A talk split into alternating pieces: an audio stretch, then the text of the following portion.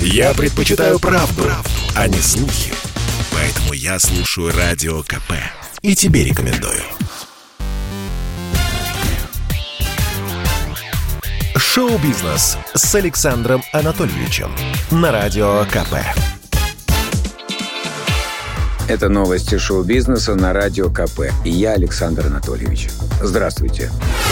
Актер Майкл Кейн уходит из кино. «Интерстеллар», «Начало», трилогия про Бэтмена, «Правила виноделов», фильмы двукратного обладателя Оскара и пятикратного номинанта можно перечислять очень долго.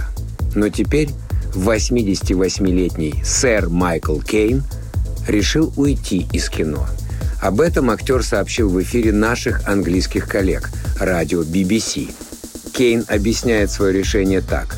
«Из-за пандемии коронавируса я не могу полноценно сниматься вот уже полтора года. Кроме того, у меня проблемы с позвоночником. Я уже не так расторопен, как раньше. А главное, я хочу переквалифицироваться в писателя. У Майкла Кейна уже вышли два романа. Они были тепло приняты и читателями, и критиками. Поэтому сейчас голливудская звезда планирует засесть за свою третью книгу – Таким образом, последней картиной с участием прославленного артиста может стать драма «Бестселлер», которая вышла в августе 2021 года. По иронии судьбы, в этой ленте Майкл Кейн сыграл писателя. Правда, крепко пьющего и ругающегося трехэтажным матом. В Голливуде предотвратили крупнейшую забастовку в истории кино – Союз сотрудников кино и телеиндустрии заключил сделку с объединением продюсеров США, благодаря которой удалось избежать крупнейшей за 128 лет забастовки. Профсоюз, куда входят звуко- и видеооператоры, гримеры, художники по свету и декорациям, требовал улучшить условия труда. Забастовку готовы были поддержать 60 тысяч человек – если бы члены профсоюза выполнили свою угрозу, не вышли бы десятки голливудских блокбастеров, а также без громких премьер остались бы стриминговые гиганты Netflix, HBO Max и Disney+. О солидарности с протестующими заявили и суперзвезды киноиндустрии Стивен Спилберг, Кристофер Нолан и Сэмюэл Л. Джексон – в итоге профсоюз смог договориться о выполнении следующих условий.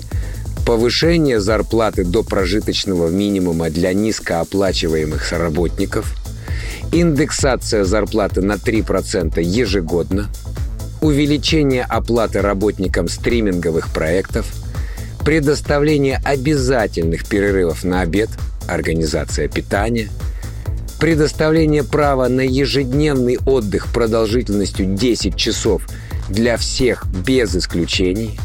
Ну и куда же без этого разработка инициатив в сфере инклюзивности, гендерного и расового разнообразия.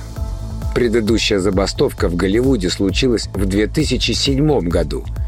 Тогда рабочий процесс бойкотировали сценаристы. Акция продлилась 100 дней – и стоила киноиндустрии 2,5 миллиарда долларов. Неудивительно, что сейчас студийные боссы решили сразу пойти навстречу своим сотрудникам. Канье Уэст сменил имя. Теперь он просто Ей, без фамилии. Есть такой бородатый анекдот. Заходит агент 007 в бар и представляется. Бонд. Джеймс Бонд. А ему в ответ «Дам», «Ван Дам», «Клод Ван Дам», «Жан-Клод Ван Дам». Видимо, чтобы сократить время произнесения своего имени, главная рэп-звезда современности решила пойти на крайние меры. Суд Лос-Анджелеса одобрил прошение Канье Уэста о смене имени. Теперь его официально зовут просто Ей, без среднего имени и фамилии. Канье подал документы на смену имени в конце августа. Процедура заняла два месяца. Суду нужно было убедиться, что Уэст делает это не в целях мошенничества. Кстати, «Е» — это не только часть имени Канье, но и слово с религиозным значением. Артист объясняет. По-моему, «Е» — это самое часто используемое в Библии слово. В Священном Писании оно означает «ты». Это был выпуск новостей из мира шоу-бизнеса на Радио КП. Меня зовут Александр Анатольевич. До встречи завтра. Пока. Шоу-бизнес с Александром Анатольевичем на Радио КП.